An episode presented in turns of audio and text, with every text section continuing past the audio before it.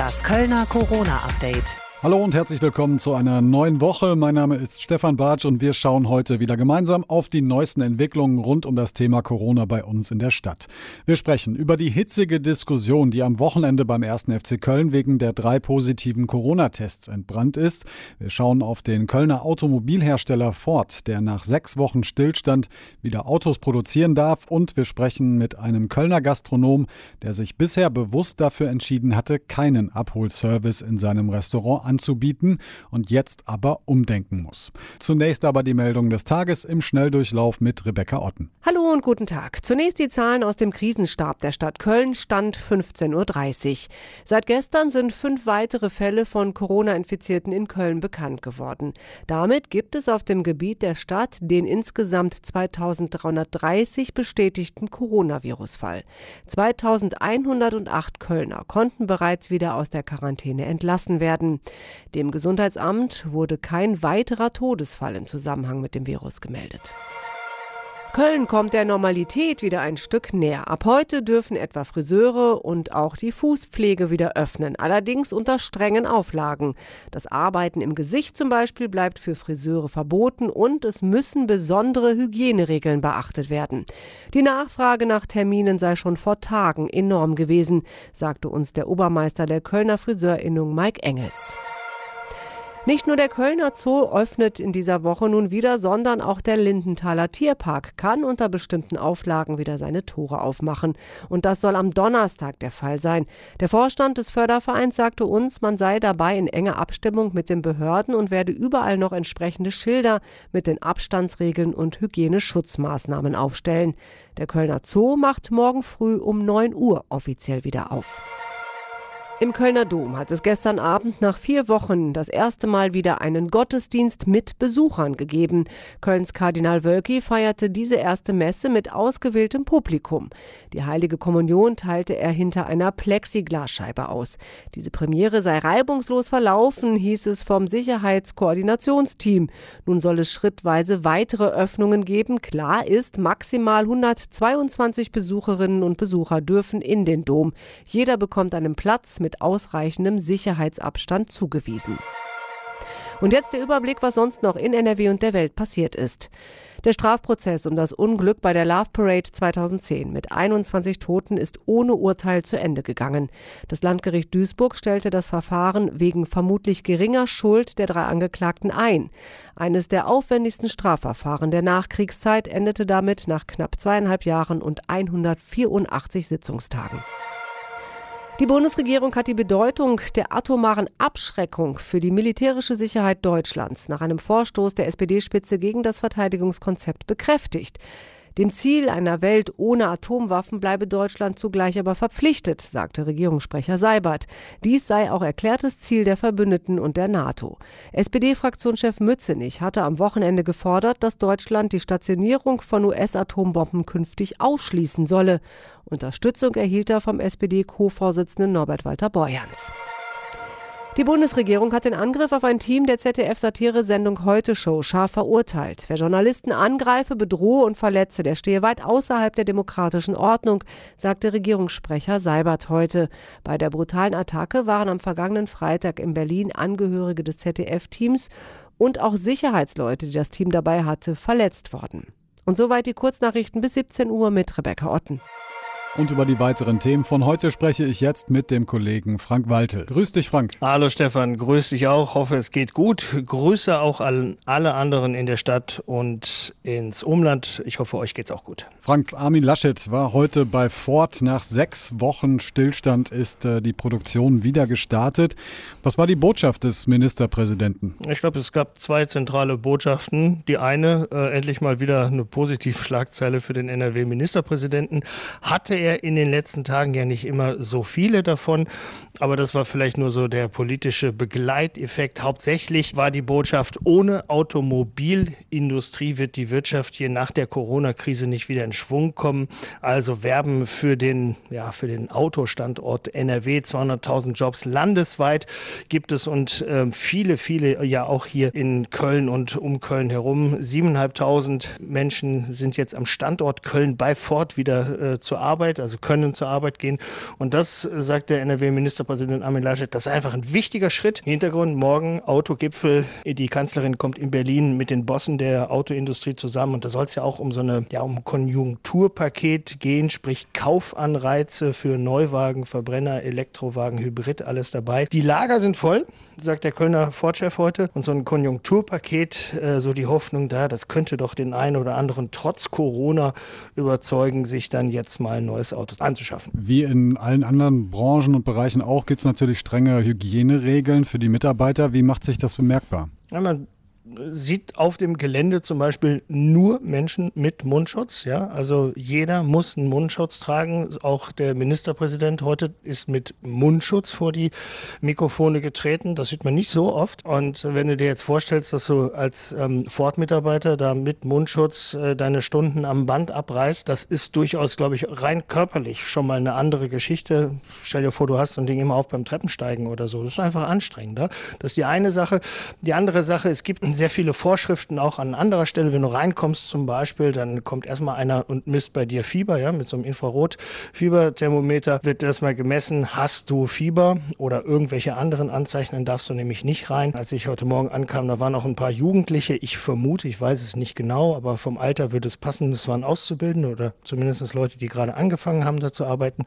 Die hatten keinen Mundschutz mit, die mussten erst wieder nach Hause. Und so geht das weiter. Es gibt ganz, ganz viele Regeln. Äh, wann ist Mittagspause? Wo darfst du langlaufen und wo nicht? Wie fährst du nach Hause? Wie kommst du morgens dahin und so weiter? Wagen wir mal so einen kleinen Ausblick auf die Bund-Länder-Runde anstehend am kommenden Mittwoch.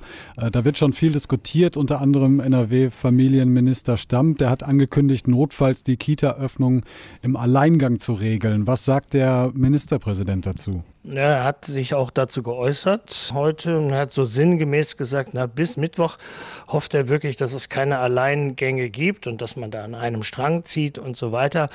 Ab Mittwoch, sagt er aber auch, muss dann vielleicht wirklich jedes Land selber gucken, wie es klarkommt oder wie es die Kita- und Schulöffnungen regelt. Das waren so seine Worte. Also er hat ihm nicht widersprochen. Er hat gesagt, naja, wenn es irgendwie geht, dann wollen wir da ein möglichst einheitliches Bild abgeben. Aber wenn das eben halt nicht klappt, dann machen wir unsere eigene Geschichte. Ich glaube, so kann man es übersetzen. Mhm. Es gibt ja auch andere Alleingänge. Allein Sachsen-Anhalt, wenn wir da mal rüber schauen, äh, hat schon das Kontaktverbot ein wenig gelockert. Niedersachsen will die Gastronomie und auch Hotels öffnen. Das hört sich nicht so wirklich nach Harmonie an, oder? Nee, hört sich nicht wirklich nach Harmonie an. Und ich glaube, ja, da wirkt auch so ein bisschen was aufbröckeln, was sich vielleicht nach der letzten Bund-Länder-Runde da so aufgestaut hat. Da ist man nur schwer zusammengekommen. Dann hat man sich auf etwas geeinigt und dann haben viele Ministerpräsidenten, unter anderem ja auch NRW, Kritik bekommen, so ein bisschen durch die Blume aus Bayern, ein bisschen durch die Blume von der Kanzlerin. Ich glaube, das vergessen die Ministerpräsidenten, die Länderchefs von den betroffenen betroffenen Ländern und Niedersachsen gehörte dazu nicht. Und die sagen jetzt, wisst ihr was, wir müssen einfach jetzt mal äh, uns um unsere Wähler, um unsere Bürger hier in den jeweiligen Ländern kümmern. Bei der Soforthilfe für selbstständige Solounternehmer und Kleinstunternehmer gab es äh, in der Zwischenzeit immer mal wieder schon äh, Betrugsversuche. Seit anderthalb Wochen läuft das Programm wieder. Jetzt gibt es aber schon wieder eine neue Warnung. Was steckt dahinter? Hinter dieser Warnung steckt, dass ähm, Betrüger eben versuchen, Menschen, die schon die Soforthilfe ausgezahlt bekommen haben, ja, von denen Daten, sensible Daten abzugreifen. Also die bekommen dann eine Mail mit .com am Ende. Ich habe jetzt die genaue E-Mail nicht im Kopf, aber .com. Daran kann man ja schon mal sehen, dass es eigentlich keine offizielle E-Mail-Adresse der Landesregierung sein kann. Und in dieser Mail wird man dann aufgefordert mit dem Vorwand, dass diese Daten ans Finanzamt weitergegeben werden müssen, damit das alles äh, seine Wege gehen kann.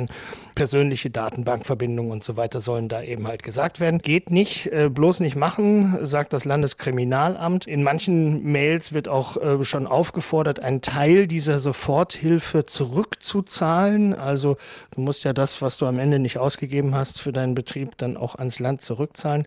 Das kann durchaus irgendwann passieren, aber eben halt nicht jetzt und nicht durch diese im Moment im Umlauf befindliche E-Mail-Adresse. Und der Vollständigkeit halber, ich habe gerade noch mal nach nachgeguckt. Äh, die Adresse lautet corona-zuschuss.nrw.de Das ist also der Fake. Danke dir, Frank Waltel, für die Infos bis hierhin und wir hören uns am Mittwochabend wieder. Sehr gerne, ich danke dir. Macht es alle gut. Bis dann. Ciao. 1724 Tests auf das Coronavirus sind bei den insgesamt 36 Teams der ersten und zweiten Fußball-Bundesliga bisher gemacht worden. Zehn davon fielen positiv aus, allein drei wiederum musste der erste FC Köln verbuchen.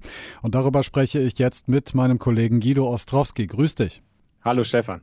Guido, immerhin seit dem Vormittag ist klar, es gibt keine weiteren Fälle von Corona im Team. Das ist das Ergebnis der zweiten Testrunde gewesen. Das Virus hat sich also offenbar nicht ausgebreitet. Es bleibt bei zwei Spielern und einem Physiotherapeuten, die sich nachweislich mit Covid-19 infiziert haben. Du hast nach dieser guten Nachricht aus FC-Sicht mit Geschäftsführer Alexander Werle gesprochen. Der dürfte auch ziemlich happy sein, oder? Ja, nach diesem turbulenten Wochenende ist, ist doch klar. Erst diese drei positiven Fälle von den Spielern sind ja Ismail Jakobs und Niklas Hauptmann infiziert worden. Ja, dann kam obendrauf noch dieses ziemlich brisante Interview von FC-Mittelfeldspieler Bürger Fastrate, das ja bundesweit für Schlagzeilen gesorgt hat, weil es als scharfe Kritik an den Hygiene- und Schutzmaßnahmen des FC gedeutet worden ist.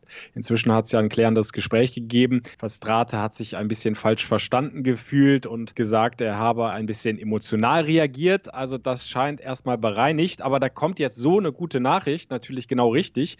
Keine weiteren Corona-Fälle und das zeigt für Alexander Werle, dass das medizinische Konzept greift. Infizierte Spieler sind frühzeitig entdeckt worden und eine weitere Ausbreitung des Virus ist verhindert worden. Jetzt hat ja dieses Interview von Verstrate auch nochmal so ein bisschen aufgezeigt, ja, es gibt eben auch durchaus Leute im Hintergrund oder die hinter diesen Entscheidungen stehen müssen, die aber trotzdem irgendwie Sorge haben, oder? Ja, klar, ich meine, das kann ja auch jeder nachvollziehen. Es geht um ein extrem hohes Gut, die Gesundheit. Und da ist ein Profifußballer nicht anders als wir. Der sorgt sich natürlich auch. Und bei Fastrate ist der Sonderfall, dass seine Freundin mit einer Herzerkrankung hat. Also die gehört zur Risikogruppe. Deswegen hat er sich eben besonders Sorgen gemacht und besonders emotional auch reagiert, als es eben diese ersten positiven Fälle beim FC gegeben hat. Und der FC hat das auch so ein bisschen nochmal als Anlass genommen, besonders anders oder noch sensibler vorzugehen, immer gut aufzuklären, dass die Spieler genau wissen, woran sie sind, wie sehr sie geschützt werden vom Verein. Also die Spieler, so hat mir Alexander Berle gesagt, werden da sehr, sehr ernst genommen und man versucht da wirklich alles, um die Spieler bestmöglich aufzuklären.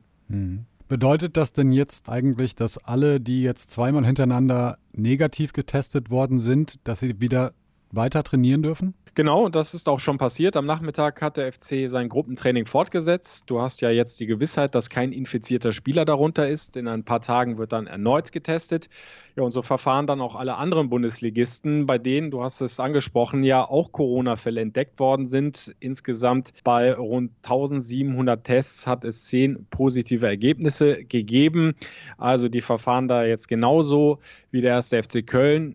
Nur Spieler, die zwei negative Tests hintereinander bekommen haben, dürfen auf den Trainingsplatz. Und was bedeutet das für das Ziel, die Saison möglichst ab Mitte Mai weiterspielen zu dürfen? Naja, diese positiven Fälle, die klingen erstmal nicht gut. Der FC hatte sich auch nicht gewünscht, da der Vorreiter zu sein. Auf der anderen Seite ist das medizinische Konzept der DFL jetzt aber gleich mal einem Härtetest unterzogen worden. Der FC hat da quasi eine Blaupause geschaffen und deshalb ist bei Alexander Werler die Hoffnung groß, dass sich die Politik am Mittwoch für eine Fortsetzung der Bundesliga-Saison ausspricht. Ja, und es könnte auch wichtig für andere Sportarten sein, sagt Alexander Werle, vielleicht sogar auch den Amateursport, wenn der Fußball hier eine Vorreiterrolle übernimmt und sein Konzept durchziehen kann. Du hast gerade schon gesagt, es geht natürlich jetzt auch um den Mittwoch, die Bund-Länder-Runde. Wenn der Daumen der Politiker hochgehen sollte, dann geht es für den FC aber in eine Art Quarantäne-ähnliches Trainingslager, wenn ich es richtig verstanden habe. Ne? Ganz genau so kannst du das Ansteckungsrisiko dann noch weiter drücken, weil du ja im Prinzip die Mannschaft komplett isolierst, auch das Trainer- und Betreuerteam wie die Physiotherapeuten. Heißt also, wohnen im Hotel, in einem Kölner Hotel, wahrscheinlich das Dorint, trainieren am Geisbockheim. Das Ganze bis zum ersten Spiel. Wann genau das sein wird, wissen wir ja noch nicht.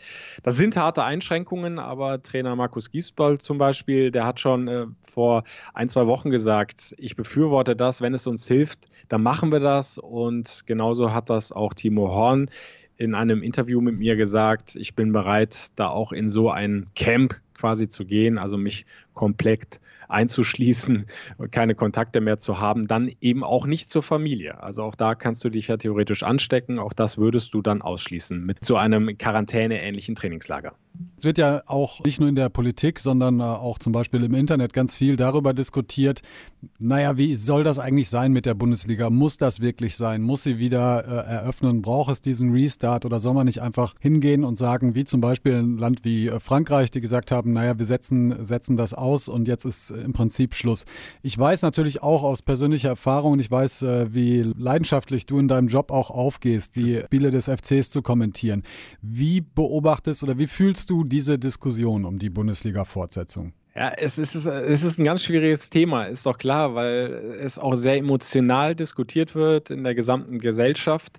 Und es äh, klingt ja immer wieder der Vorwurf durch, der Fußball äh, nimmt sich hier zu viel raus, nimmt eine Sonderstellung ein, da gelten dann ganz andere Regelungen äh, wie im übrigen Teil der Gesellschaft. Aber man muss, wenn man es ganz sachlich und nüchtern betrachtet, dann darf man nicht den Fehler machen, den Profifußball jetzt nur als normalen Vereinssport hinzustellen. Das sind mittelständische Betriebe. Betriebe, diese Fußballvereine. Da geht es um Geld, um Arbeitsplätze. Und die Bundesliga braucht nun mal, um das aufrechtzuerhalten, die Fortsetzung der Saison.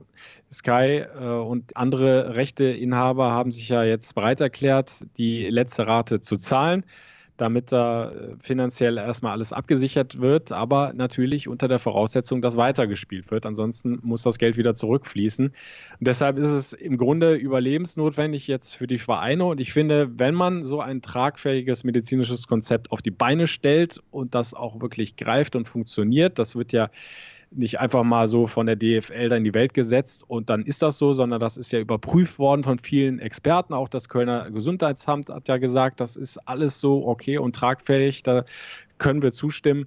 Ich denke, dann sollte man dem Fußball auch wie auch anderen Unternehmen die Chance geben, den Betrieb weiterzuführen. Das ist ja im Grunde bei anderen äh, Betrieben auch nicht anders. Äh, sobald da ein Infektionsfall auftritt, heißt das ja auch nicht gleich, dass alle in Quarantäne müssen. Es kommt eben darauf an, welchen Kontakt die anderen Arbeiter dann zu der infizierten Person hatten. Also, auch der erste FC Köln blickt äh, gespannt auf den kommenden Mittwoch, dann, wenn Bund und Länder wieder beraten über mögliche weitere Lockerungen. Danke dir, Guido, für die Infos. Gerne. Bis dann. Ciao. Während viele Geschäfte in unserer Stadt wieder geöffnet haben, wir wieder zum Friseur und ab morgen dann auch in den Zoo und ins Museum gehen können, haben sie nach wie vor zumindest im klassischen Sinne geschlossen. Die vielen Restaurants und Cafés. Manche von ihnen bieten einen Abholservice an, für andere hat sich dieser Aufwand finanziell bisher aber einfach nicht gelohnt. Zum Beispiel für Uri Unakce.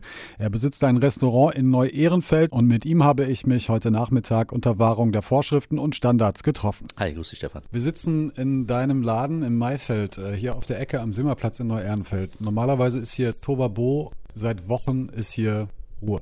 Wie geht's euch? Also gesundheitlich zum Glück gut. Das gilt äh, sowohl für mich und meine Familie als auch für mein Team und äh, deren Familien. Das ist der erfreuliche Part an der ganzen Sache. Ansonsten sind wir natürlich in Sorge, was die zukünftigen Entwicklungen angeht. Mein Personal vor allen Dingen, die halt ja doch äh, recht hohe Einbuße hinnehmen müssen, finanzieller Art. Die haben natürlich Einbuße in etwas höherem Maße hinzunehmen, weil auf dem Lohnstreifen ihr Trinkgeld nicht auftaucht, mhm. was auch ein schon deutlichen Teil ihres äh, monatlichen Einkommens ausmacht, so dass natürlich Kurzarbeit, die wir angemeldet haben oder anmelden mussten, logischerweise, deutlich weniger abdeckt als 60 Prozent, die vorgesehen werden. Mhm. Wir haben gerade mal zusammen auch überlegt, wie lange ist das jetzt schon her? 16. März hatten wir, wir mal gesagt, also seit über sechs Wochen ist dieser Lockdown, seitdem ist dieser Laden hier zu.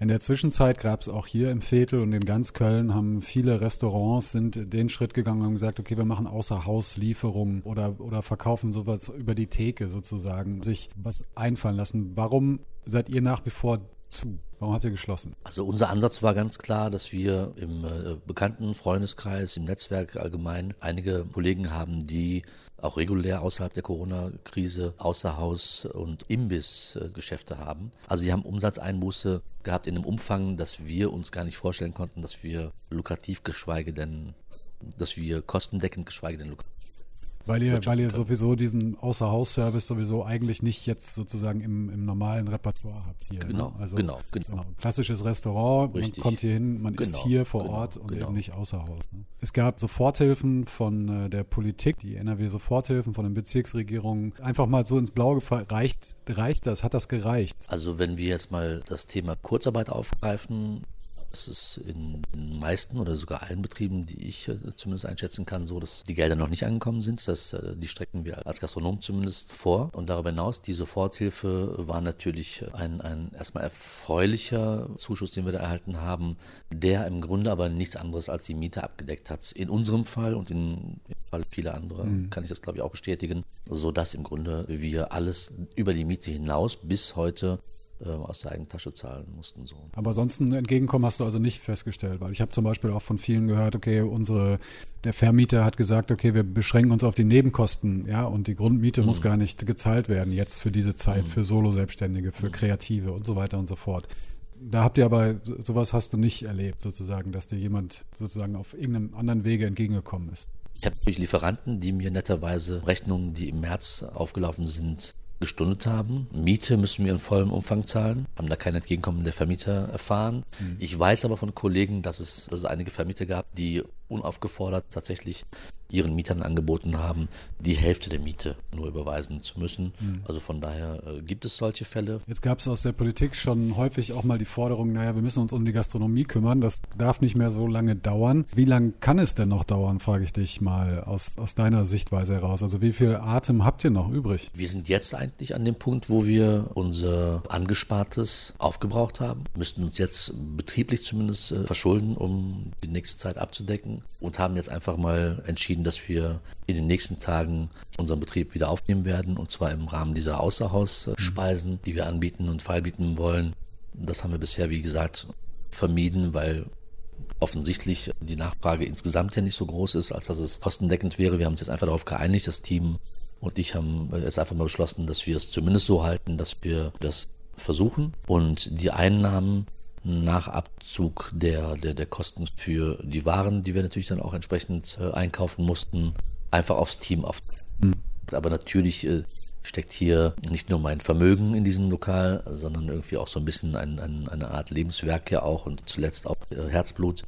Deswegen also wir werden natürlich alles tun, um das äh, am Leben zu halten, am Laufen zu halten. Wie hast du ganz persönlich, weil du hast es gerade schon gesagt, da steckt viel Herzblut drin, da steckt viel Leidenschaft drin, da steckt eine Menge Kommunikation auch in solchen Läden. Es ist immer ein Magnet auch für Nachbarn, für Menschen, die im Fädel wohnen. Wie hast du persönlich als Wirt diese sechs Wochen erlebt? Was hat das mit dir gemacht? Also um ehrlich zu sein, habe ich da fast schon ausschließlich von Tag zu Tag gedacht.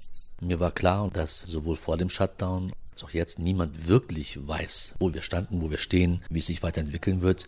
Und aufgrund dieser äh, eher spekulativen Situation maß es mir gar nicht an, irgendwie ein Bild davon zu machen. Und somit muss ich mich natürlich in gewisser Weise dem, dem Schicksal fügen, das uns alle betrifft. Hast du eine Idee, wie das hier aussehen könnte? Also nehmen wir jetzt mal an, in vier Wochen wirklich Ende Mai würde der Laden wieder öffnen dürfen. Unter, was weiß ich, Auflagen, zehn Leute dürften rein oder was auch immer. Das ist natürlich viel Spekulation. Aber hast du eine Idee davon im Kopf, wie das aussehen könnte? Wir haben das eben im Team mal so ein bisschen durchgesponnen, haben uns überlegt, was dann da kommen könnte. Ich habe keinen blassen Schimmer. Also wenn die jetzt irgendwie von, von Mindestabständen sprechen, dann müssten wir das einfach einhalten und versuchen, damit klarzukommen mit dem Raum, den wir haben. Und dann halt natürlich so viel Gäste wie möglich platzieren, wie es nur geht. Wir haben das Glück, hier im Viertelladen zu sein, einer relativ großen Terrasse, also mit einem großen Außenbereich, wo wir auch nochmal jetzt zur schönen Jahreszeit bei gutem Wetter auch relativ viele Menschen platzieren können. Mhm. Aber was da zu erwarten ist, keine Ahnung. Also ich weiß es nicht. Mundschutz wird, ist, ja, ist ja ausgeschlossen äh, für uns, logischerweise. Ich kann es nicht beurteilen. Wir werden einfach umsetzen, was uns vorgeschrieben wird und jeden Raum natürlich nutzen, der uns, uns äh, freigegeben wird. Ich drücke euch die Daumen und bedanke mich für das Gespräch, dass ich hier sein durfte und ja, bleibt gesund in jedem Fall. Danke dir vielmals fürs Gespräch. Und damit wünsche ich euch noch einen schönen Abend. Wir sind am Mittwoch wieder da, dann mit einer etwas späteren Ausgabe, wenn sich Bund und Länder auf weitere mögliche Lockerungen geeinigt haben. Bis dahin macht's gut und bleibt gesund. Das Kölner Corona-Update.